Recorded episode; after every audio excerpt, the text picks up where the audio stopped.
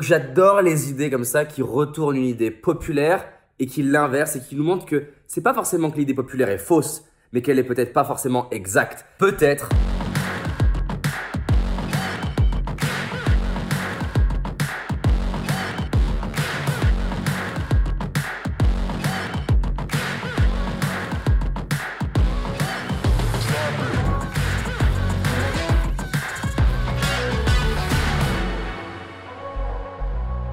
Salut à toi, j'espère que tu vas bien, t'es en pleine forme. Je regardais ce matin des études scientifiques et j'ai trouvé ça vraiment fascinant. En fait, il y a un gars qui a étudié les facteurs qui permettent de prédire le fait que quelqu'un va devenir un génie ou non, et particulièrement les domaines scientifiques, politiques et artistiques.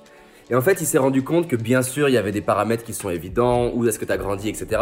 Mais il y avait un paramètre qui est contre-intuitif et que je trouve vraiment intéressant, c'est que la perte d'un parent avant l'âge de 10 ans est un vrai prédicateur de réussite pour la plupart des gens. Par exemple, de mémoire, 30% des présidents américains auraient perdu un parent. Newton a perdu un parent, Napoléon a perdu un parent.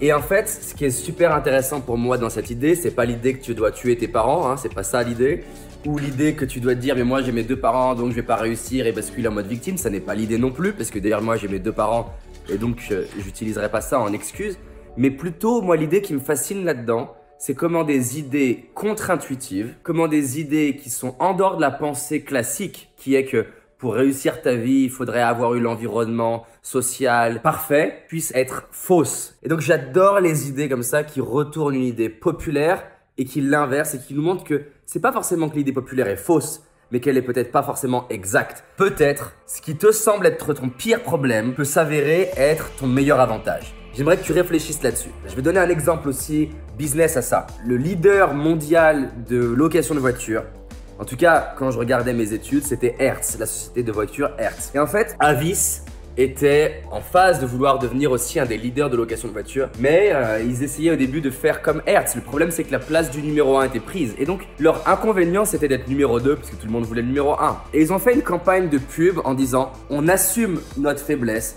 nous sommes numéro 2, that's why we try harder. C'est pourquoi on fait plus que les autres, on fait plus que Hertz en gros. Et ça leur a permis de se hisser au rang de numéro 2 au point même d'être presque à détrôner Hertz. Et c'est super intéressant, ils ont transformé le fait de ne pas être numéro 1 comme une force en disant au monde, parce qu'on n'est pas numéro 1, eh ben on fait plus pour vous que le numéro 1. J'adore cette philosophie. Mets-moi en commentaire si t'as perdu un parent avant l'âge de 10 ans. Est-ce que ça te fait cette vidéo? Et plus globalement, qu'est-ce que ça te fait de te dire que peut-être ton pire problème puisse devenir ton meilleur avantage? Moi je l'ai vécu par exemple pendant des années, je pensais que mon âge était mon problème quand j'ai démarré mon entreprise à 20 ans. Tout le monde me disait David, t'es trop jeune, t'es trop jeune. Et ça s'est arrêté le jour où je me suis dit, et si mon âge était mon plus grand avantage? Voilà, réfléchis à ça, mets-moi en commentaire ce que ça te dit. Allez à toutes, je te kiffe et je te rappelle que cette année, c'est notre année. Allez à toutes.